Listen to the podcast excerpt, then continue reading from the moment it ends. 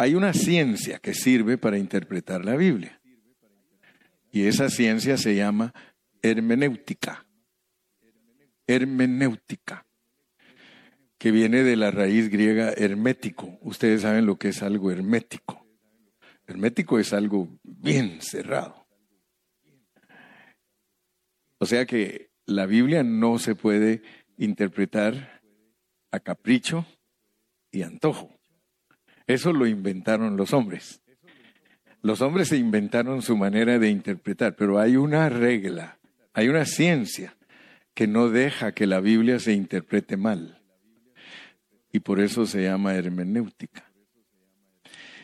Y uno de los eh, accesorios que usa esa ciencia se llama las menciones, las menciones. O sea que en la Biblia hay primera mención, segunda mención, tercera mención, cuarta mención y hasta que llega uno al final de la Biblia se llama mención progresiva. Si uno quiere saber lo que la Biblia quiere decir, tiene que seguir las menciones de todo tema de la Biblia. Entonces lo sigue desde Génesis hasta Apocalipsis. Si ustedes quieren saber lo que es el espíritu en la Biblia, ustedes tienen que agarrar desde el primer versículo que habla del espíritu hasta el último versículo que habla del espíritu. Y después de que ustedes unen esos 450 versículos del Espíritu, ustedes pueden enseñar correctamente lo que es el Espíritu. ¿Me explico? Porque como les dije que hay una primera mención de la comunión, o sea que en Génesis no se menciona la comunión, en Éxodo no se menciona la comunión, en Levítico no se menciona la comunión hasta llegar a Hechos. Cuando llegamos a Hechos 2.42, se habla de la comunión. Eso significa que de Hechos a Apocalipsis nos van a hablar de la comunión. Entonces la comunión es un término netamente nuevo testamentario porque no está en el Antiguo Testamento. Entonces nosotros tenemos que estar pilas, porque si la primera vez que se menciona la comunión es allí y miren bajo qué contexto está la comunión, y perseveraban en la doctrina de los apóstoles, en la comunión unos con otros en el partimiento del pan y en las oraciones. ¿Cuántas cosas practicaban ahí? ¿Cuántas cosas? Cuatro. Doctrina de los apóstoles, número uno. Comunión, número dos. Partían el pan, número tres. Y oraban.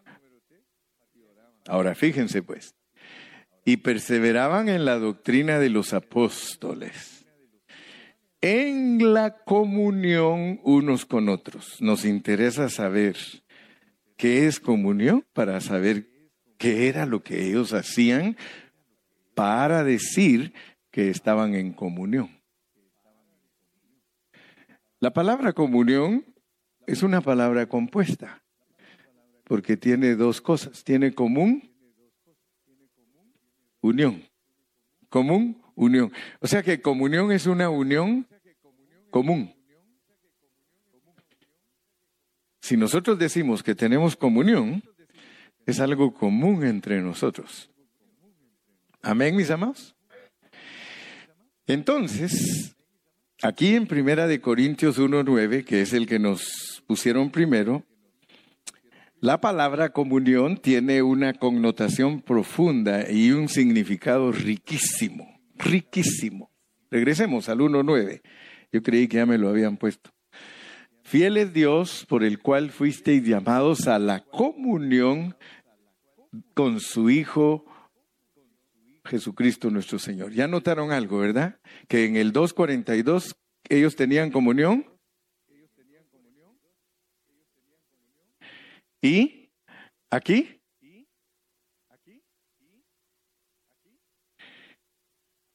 ¿Dónde está Cristo? Y en nuestro corazón. Ahora, noten, eh, a medida que nosotros estudiamos la Biblia, nosotros vamos conociendo al apóstol Pablo. Yo estoy 100% seguro que de la pandemia para acá, muchos de ustedes aprendieron ya a entender más al apóstol Pablo. Amén. Esta pandemia ha sido de tanta bendición, hermano, para el que quiere. Porque algo que manifestó la pandemia es lo que es cada uno de nosotros. Si ustedes se dan cuenta, muchos de aquí se fueron. Y que antes de la pandemia estaban contentos. Amén, hermano Carrillo. Aleluya, hermano Carrillo. Pero vino la pandemia y los pandemió. Algo así como los paniqueó, pues. Muy importante, hermano, que nosotros entendamos la comunión. Y conforme nos vayamos metiendo, usted se va a dar cuenta que la comunión es algo bien bonito y bien profundo. Aquí, en este contexto, en este contexto del 1.9, ahí al principio del pasaje, ahí vemos a Pablo confrontando los problemas más graves de Corinto. ¿Cuántos dicen amén? ¿Cuál fue el primer problema que confrontó Pablo en Corinto? ¿La qué? La división. Ah, por eso es bueno tener notas, mire. El que toma notas se dio cuenta cuál es el primer problema. La división. Ok, noten pues. El problema de la división fue el primer problema que enfrentó el apóstol Pablo con los hermanos de Corinto. Ahora fíjense pues, ¿por qué él enfrentó el primer problema? Por el versículo 9. Fiel es Dios, por el cual fuisteis llamados a la comunión con su Hijo,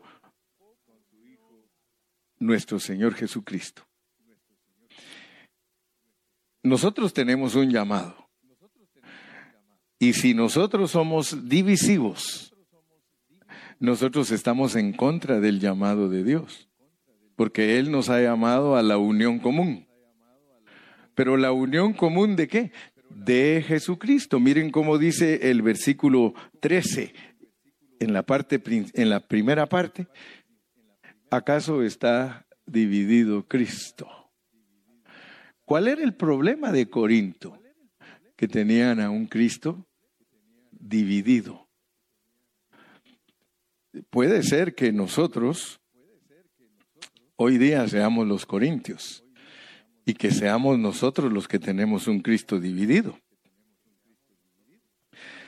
Todos nosotros debemos de saber que la división es una ofensa grave en contra del llamamiento de Dios. La división es una ofensa grave en cuanto al llamamiento. A mí me, me gusta tocar la conciencia, pero me gusta que, ustedes tengan un espíritu de sabiduría y de revelación, para que ustedes vean con claridad el problema grave que tiene la iglesia en todo el mundo. Porque si nosotros no alcanzamos a ver el problema, el problema grave en que está metida la iglesia del Señor, nosotros podemos participar aquí en lo mismo. Pero si desde aquí Dios nos abre nuestros ojos, no solo vamos a ser bendecidos aquí en Ontario, nosotros podemos bendecir a muchas personas. Y, quiero decirles, si ustedes verdaderamente tienen una convicción clara de lo que es la Biblia, ustedes tienen que ayudar a otras personas. Porque muchos de ustedes les tienen miedo aún a su familia que cree diferente a ustedes. Tienen miedo porque tienen miedo de que se ofendan y que ya no los reciban. Pero eso no tiene que ser así. Y conoceréis la verdad, y la verdad os libertará. El diablo ha engañado mucho al cuerpo de Cristo. Cristo no está dividido, hermanos. Si otras iglesias no nos quieren a nosotros, nosotros no tenemos que ser igual que ellos. Usted tiene que deshacerse de ese síndrome. Ese es un síndrome.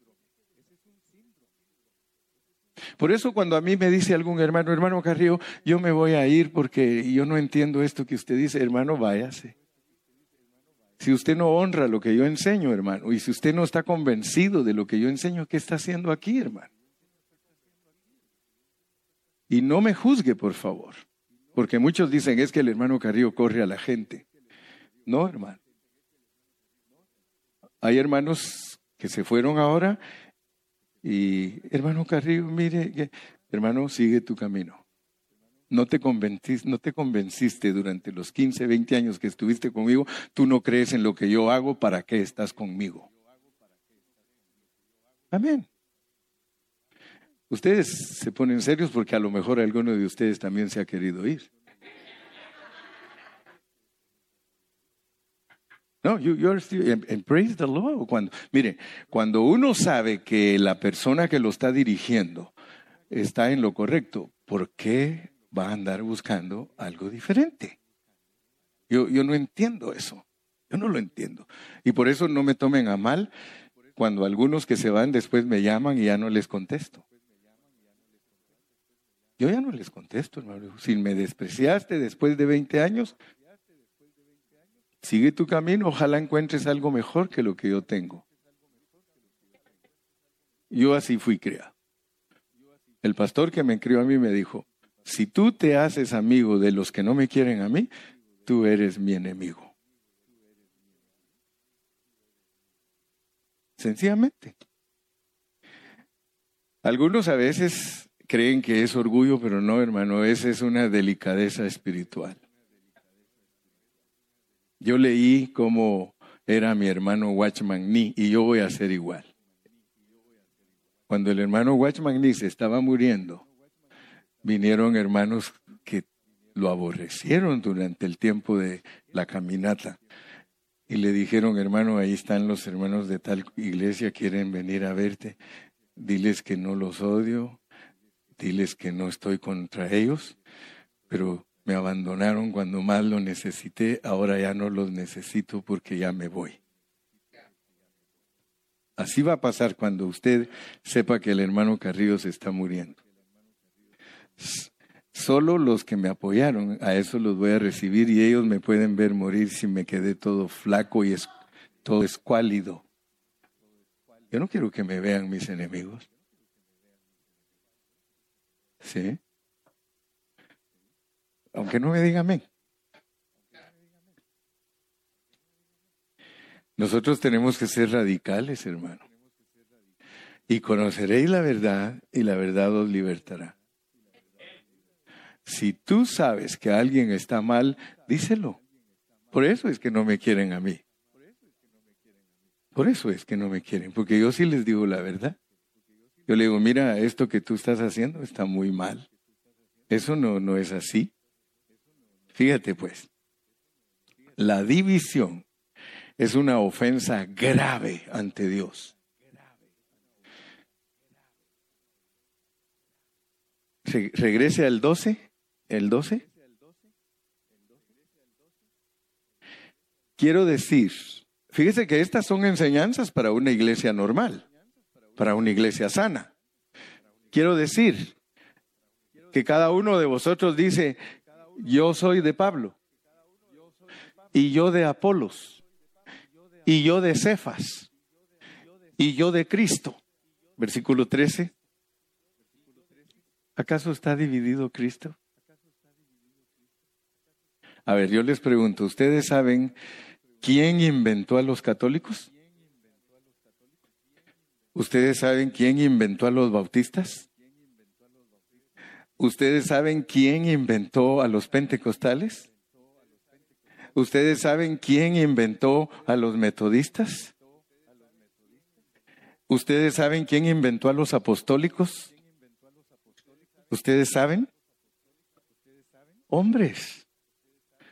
Y a ellos les dice Pablo, ¿está Cristo dividido? Usted hoy se junta con, y no solo los católicos, porque los católicos usted le dice, ¿tú qué eres? Soy católico. Pero no solo ellos tienen ese error, los evangélicos también. ¿Qué eres tú? Pentecostal. ¿Qué eres tú? Presbiteriano. ¿Qué eres tú? Adventista. Hermanos, por favor, por favor, no dejen que ese, ese virus llegue a ustedes. Algunos de nosotros, a mí me dicen, ah, ustedes son pan de vida. Ah, disculpe, le digo, pero pan de vida no es una denominación. Pan de vida es un nombre que el gobierno nos pide para saber quiénes somos, pero nosotros no decimos que somos pan de vida pentecostal, nosotros no, decimos que somos pan de vida bautista, nosotros no decimos que somos pan de vida metodista, porque eso está en contra de Dios. Por eso es que le digo yo a usted estas cosas, para que usted sea un cristiano sano, que no esté contra Dios. Porque muchos de ellos hasta sus cantos hacen. Yo, me recuerdo que había un canto que decía, de todas las iglesias. A mí me gusta la pentecostal, a mí me gusta, a mí me gusta, a mí me gusta la pentecostal.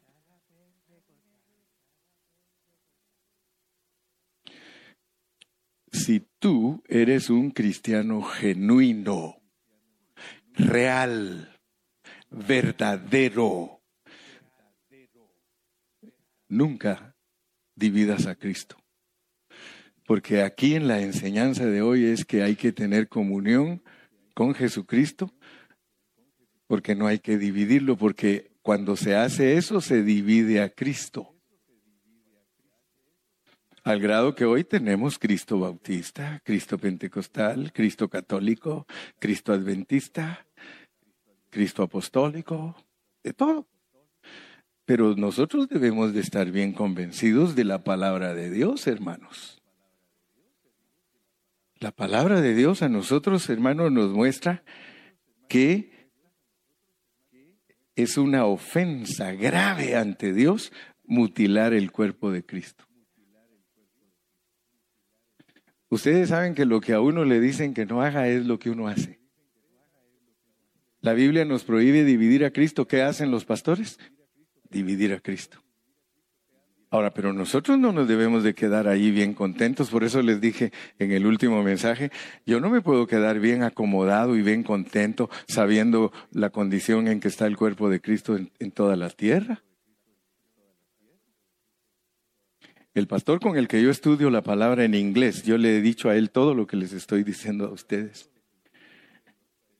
Él tiene ya como cuatro o cinco años de estudiar conmigo y dice, I'm barely getting what you teach.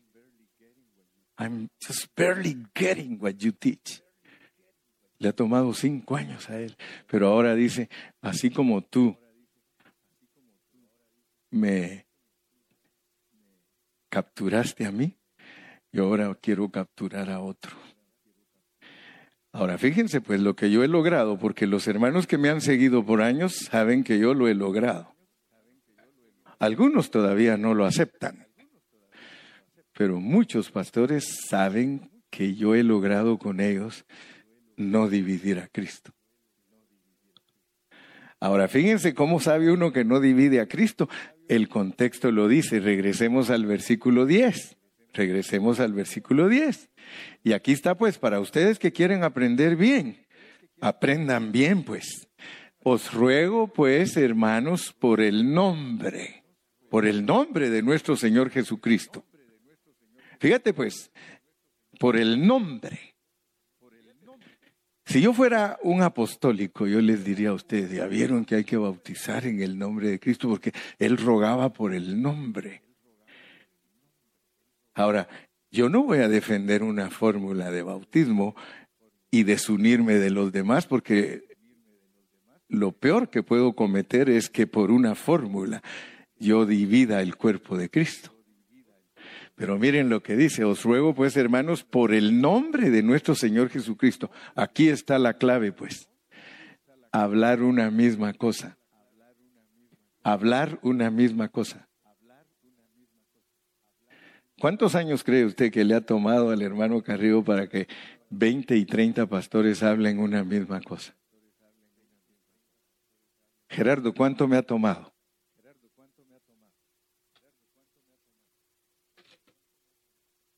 Y todavía algunos no quieren. Pero si ustedes notan el trabajo que tiene un pastor genuino, es que todos los pastores hablen lo mismo. Yo les pregunto a ustedes, ¿el hermano Cayetano predica lo mismo que el hermano Gilberto? Eh, ¿El hermano Agustín predica lo mismo que predica el hermano Gilberto? De algunos no lo puedo decir, pues tristemente todavía están mezcladitos. Pero yo los quiero mucho, porque como dice aquel, ahí van, Ahí van. Ya al ratito van a aprender a hablar. Pero noten ustedes pues lo que es no dividir el cuerpo de Cristo. Yo quiero que ustedes sean cristianos sanos. Que ustedes no sean religiosos. Porque lo que cega a los cristianos es la religiosidad. Por eso no se lamenten si son carnales. Es más fácil que Dios trate con un carnal que con un religioso. Porque cuando uno es religioso, hermano, uno se cree ángel, se cree muy santo. Pero cuando Dios quiere usarlo a uno, lo humilla. Para que yo pueda predicar la palabra en su pureza, Dios me ha humillado.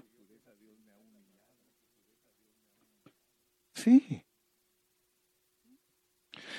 Por eso dice que lo más vil, lo más despreciable, es lo que Dios usa para avergonzar a los sabios. Uf. Dele palmas al Señor, hermano.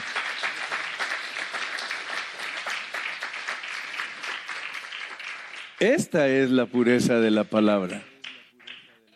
Pero esta pureza no la acepta alguien que está metido en todos sus legalismos. Amén.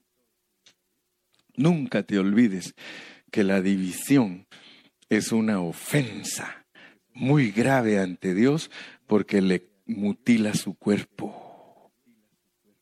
Cuando nosotros formamos alianzas o grupos debido a nuestras preferencias personales, eso produce división en la iglesia. Nosotros eh, debemos, hermano, darnos cuenta de que las divisiones están en contra de la comunión.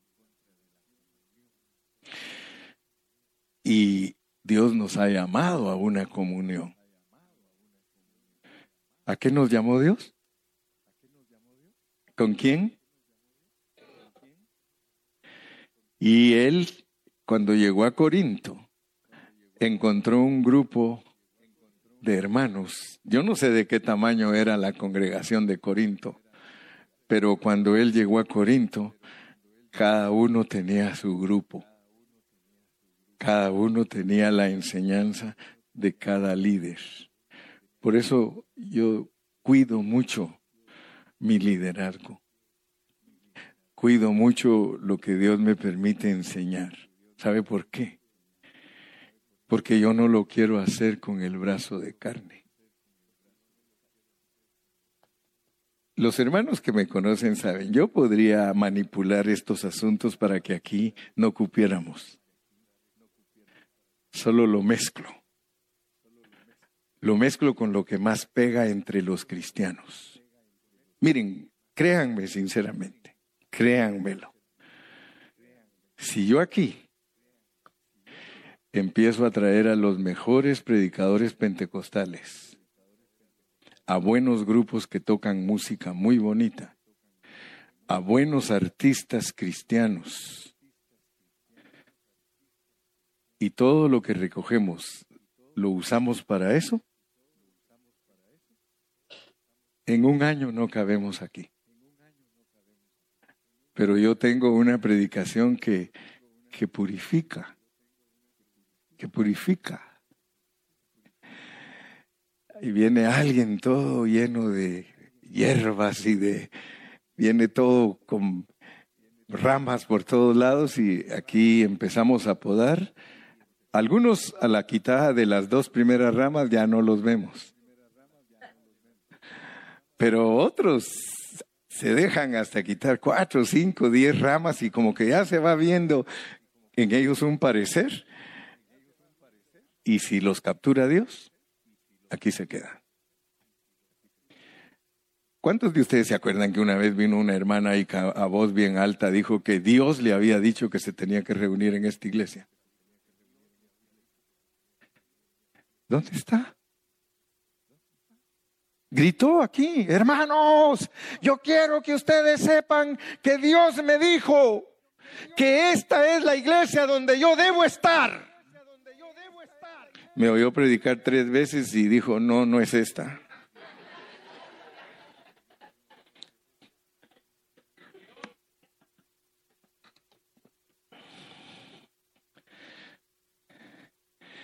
Algunos aquí los ha mantenido Dios, hermano, aguantando al hermano Carrillo.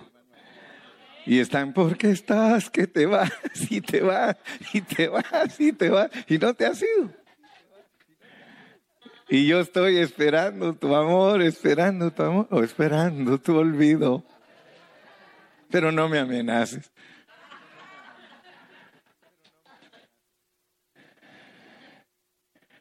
Hermano, cuando uno tiene algo bueno hay que agarrarlo.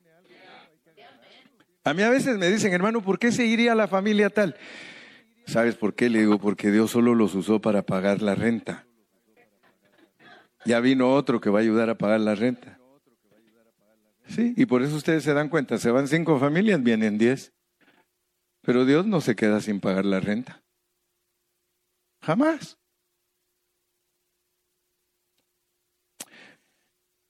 La expresión, hermano, la comunión de su Hijo, ese es un término muy grandioso. En el Antiguo Testamento ese término no existía. Había algún vislumbre, había algunas pringuitas de la comunión, leámoslo. Salmo 133, 1. Ustedes van a ver que había como que, como que sí venía algo bueno en el Nuevo Testamento. Mirad cuán bueno y cuán delicioso es habitar los hermanos juntos en armonía. Eso es exterior. Eso no es la comunión. Porque algunos creen que esa es la comunión. ¡Ay, qué alegre, hermanos! Estuvimos todos brincando y cantando. ¡Qué comunión! Todos desunidos por dentro por fuera todos bailando, y como la ve pastor, y aleluya, y por fuera todos, aleluya, hermano, qué alegre. A ver, músicos, toquen más, hermano. Uh, aleluya, qué pachangón el que hubo, hermano Carrillo. Pero externo. Eso es delicioso, hermano. Es delicioso, es externo, pero es delicioso. No hay cosa más bonita que ver la casa llena y todos cantando y todos alabando a Dios. Pero ¿sabía usted que aunque estén juntos todos y en armonía, no tienen comunión los unos con los otros? No hay comunión. ¿Por qué? Porque comunión es algo distinto, comunión es algo interno, comunión es hablar lo mismo, es sentir lo mismo. Yo no los estoy engañando, hermanos. Por eso les dije, busquen lo real. Busquen lo real. No busquen lo externo. Entonces, hermano, la comunión depende de la vida. La comunión depende de la vida, nunca se te olvide. La comunión tiene que ver con la vida. Por eso te dicen que te hagas uno con Cristo, que tengas comunión con el Hijo, porque Él es la vida. Entonces, olvídate que la comunión tenga que ver algo con cosas externas. Gloria a Dios. Ahora cuando debes dar aplauso, no das.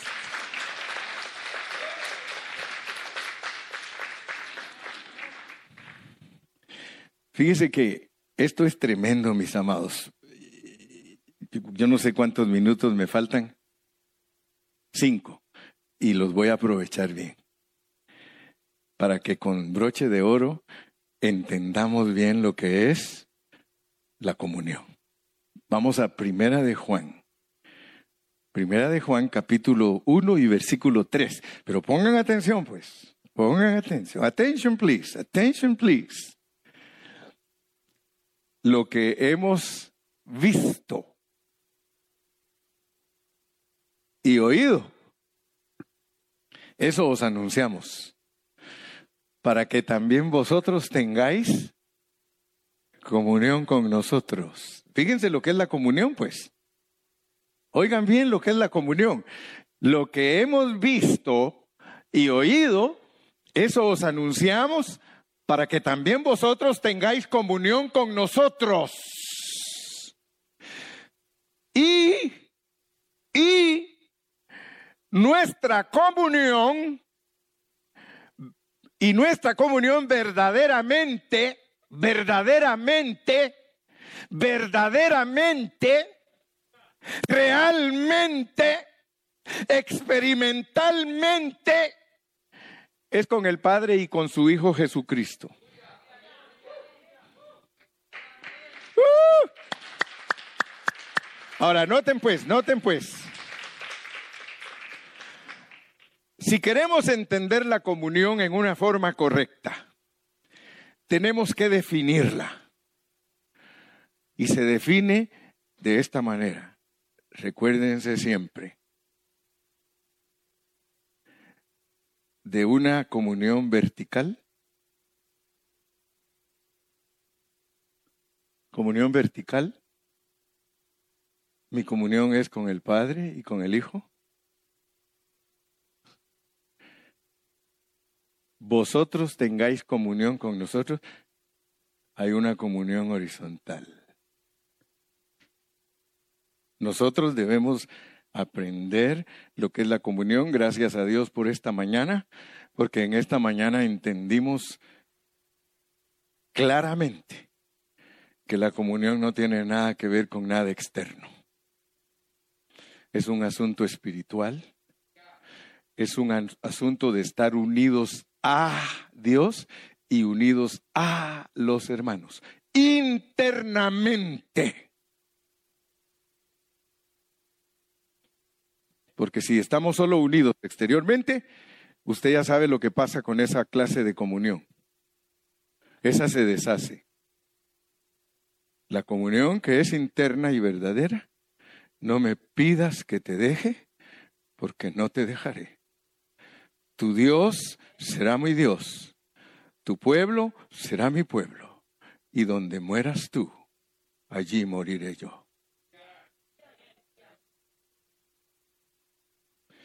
Yo quiero darle gracias a Dios en esta tarde por hermanos que están aquí, sí vinieron y están aquí. Y que Dios les conteste allá dentro de su corazón. Hermano, hermana, vámonos a otro estado.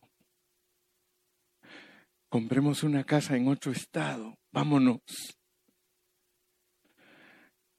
No me pidas que me vaya, porque yo estoy contento en mi congregación. Ahí me habla Dios. Ahí me bendice Dios. Hermanos, se los puedo decir con lágrimas en mis ojos. Muchos hermanos, cuando estuvieron a la par del hermano Carrillo, servían a Cristo aun cuando yo soy como soy. Ellos servían a Cristo. Y cuando se apartaron de mí, hermano, todos se fueron al mundo. Yo no estoy diciendo, hermano, que yo soy la gran cosa. Yo estoy diciendo que el Cristo que tiene el hermano Carrillo es un Cristo que tiene comunión con Él. Y esa comunión, y esa comunión es la que yo tengo con ustedes. Júzgueme el que quiera, pero yo sí tengo una comunión verdadera con ustedes. A mí Dios me ha enseñado a tener comunión verdadera con ustedes.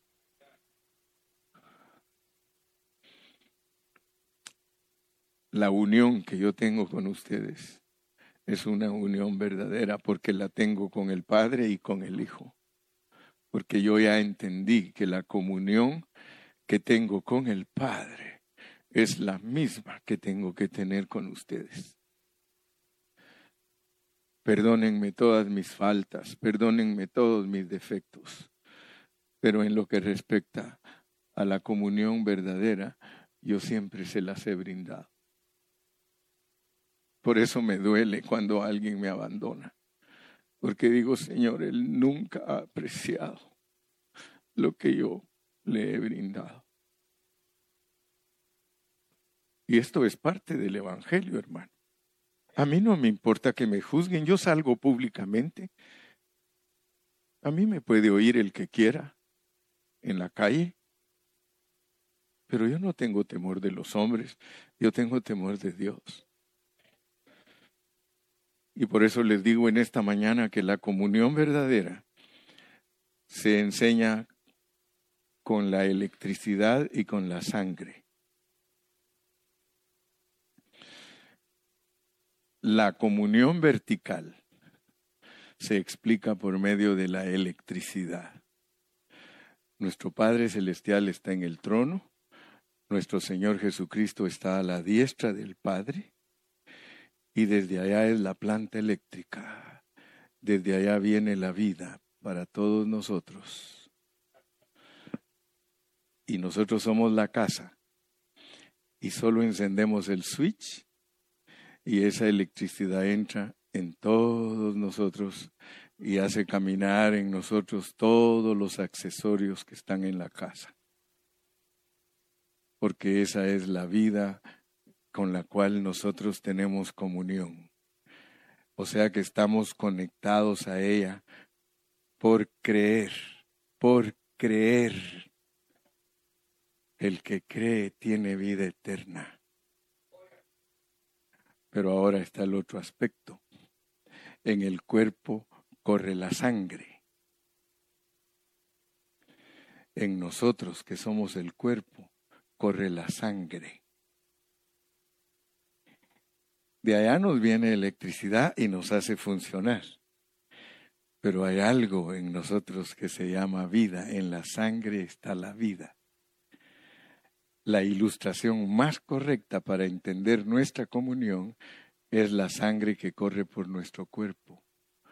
La vida de Dios, la vida divina, corre entre todos nosotros. Corre. Y esa es nuestra comunión. Si en nosotros no corre la vida de Cristo haciéndonos uno, porque Él oró, Padre, que sean uno como tú y yo si nosotros no somos uno, si nosotros no entendemos lo que es la comunión internamente, nosotros nos vamos a despreciar el uno al otro y no nos vamos a amar y no nos vamos a respetar. Pero si nosotros entendemos lo que es la comunión dentro de nosotros, entonces nosotros vamos a ser buenos cristianos. ¿Cuántos dicen amén? Nosotros debemos de alabar a Dios, hermanos, que hoy aquí en la tierra hay algo que se llama comunión. No esperes, no esperes que Cristo regrese, no esperes que Él establezca su reino. Hoy hay comunión con el Padre y con el Hijo y entre nosotros. ¿Cómo se da cuenta uno que tiene comunión? Lo que hemos visto, lo que hemos oído, eso os anunciamos para que también vosotros tengáis comunión con nosotros. Y nuestra comunión verdaderamente es con el Padre y con su Hijo Jesucristo. Que no sea del diente al labio que yo le diga a Gilmar que yo lo amo. Que no sea del diente al labio que yo le diga a Ramón, Ramón, I love you. Que no sea del diente al labio que Sochi le diga a Berta, Berta, I love you. Y con cualquier cosa que le haga a Berta ya la quiere estrangular. O viceversa. Sí, no es que yo le diga Ricky, Ricky, I love you, bro y que cualquier cosa que Él haga me tumbe a mí. No. La comunión verdadera es la comunión de vida, es la comunión que no divide el cuerpo de Cristo. Y si no nos divide a nosotros, jamás nos usará el enemigo para dividirnos de otros cristianos. Yo a todos los cristianos con solo que sepa que son cristianos, yo los trato bien. Algunos yo les he mandado texto que no son de aquí con nosotros y se quedan asustados que ni me contestan. ¿Sí? Porque el que, el que de verdad entiende la comunión, hermanos, es liberado de todos sus prejuicios. Fíjense que eso se compara y con esto termino ya, como dijo Iván, uno quiere terminar y no sé qué le pasa a uno. Es que como se burlaba de mí, por eso Dios lo castigó. Dice, el pastor dice que va a terminar y terminar y terminar y no termina. Y dice, ahora me está pasando a mí el mismo, el mismo síndrome. ¿Qué, ¿Qué será que le pasa aquí cuando uno está aquí enfrente?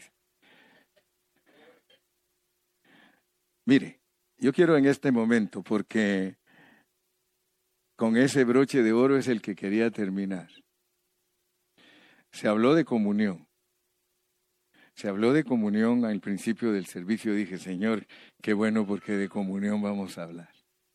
Fíjense pues, si ustedes entendieron en esta mañana lo que es la comunión y por alguna razón el diablo ha querido que se peleen con su esposo o con su esposa, desen la mano en este momento. Ya no sigan peleando. Ya no sigan peleando. No sigan peleando. No sigan peleando. Alex, dale la mano a la Selene. ¿Qué pasó? Dice, le atinó. Dani, dale la mano a, Gloria. A ver, Junior. A ver, denle la mano y los pobrecitos que están solos, desen la mano ustedes solos.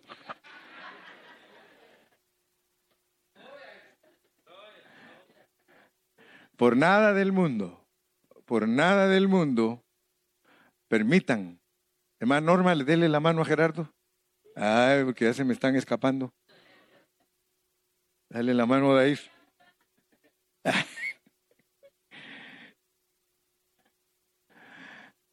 Por nada del mundo, hermano, permitan que el diablo estorbe la comunión que Dios ha creado en ustedes, porque aparte del amor que tienen aparte del amor erótico, hasta suena feo, ¿ah? aparte del amor erótico, aparte del amor fraternal, está el amor ágape. El amor ágape es la comunión de Dios con nosotros y de nosotros con Él y que debe de extenderse hacia nosotros. Padre, que sean uno, que sean uno. Federico, dale la mano a la Noemi. Ah, sí, ya están agarrados. Dije yo, no, no se la quiere dar, pero ¿a qué? Venga para acá. Gracias, Federico. Leamos el 6 y el 7 porque el 6 y el 7, primera de Juan 1, 6 y 7. Si decimos que tenemos comunión con Él, ah, no, si la cosa es seria, ya no me dejaste chance para el próximo mensaje. Si decimos que tenemos comunión con Él, aló. Si decimos que tenemos comunión con Él y andamos en tinieblas, mentimos y no practicamos la verdad.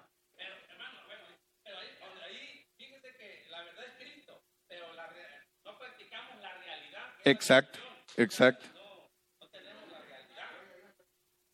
Ay, te iba a hacer burla, pero me arrepentí. Lo iba a imitar, lo iba a remedar. Pero si andamos a luz, como Él está en luz, tenemos comunión unos con otros. Y la sangre de Jesucristo, su Hijo, nos limpia de todo pecado. Así que Él ya sabe que somos pecadores. No vaya a creer que está tratando de unir dos angelitos. Él no está tratando de unir dos angelitos, él dice, quiero unirlos a ustedes pecadorotes. Yo ya sé que son pecadorotes, pero los quiero unir. Y los quiero unir con mi vida, no con conceptos mentales, porque todo concepto mental es basura. Pero lo que es la vida, eso es poderoso. Incline, incline ahora sí cierre, dice, aleluya. Gracias, Torito. Padre, gracias Gracias en esta mañana. Gracias por tu pueblo. Gracias por tu pueblo, Señor. Señor, yo he cumplido lo que me has mandado. Tú me has mandado a instruir a tu pueblo. Tú me has mandado a entregarles tu palabra y yo la he entregado. Ahora solamente te ruego, Señor, que en cada uno de ellos haga el efecto que tiene que hacer. Muchas gracias, Cristo precioso. Muchas gracias, Cristo maravilloso. Gracias. Dile gracias, Eli. Gracias, Señor.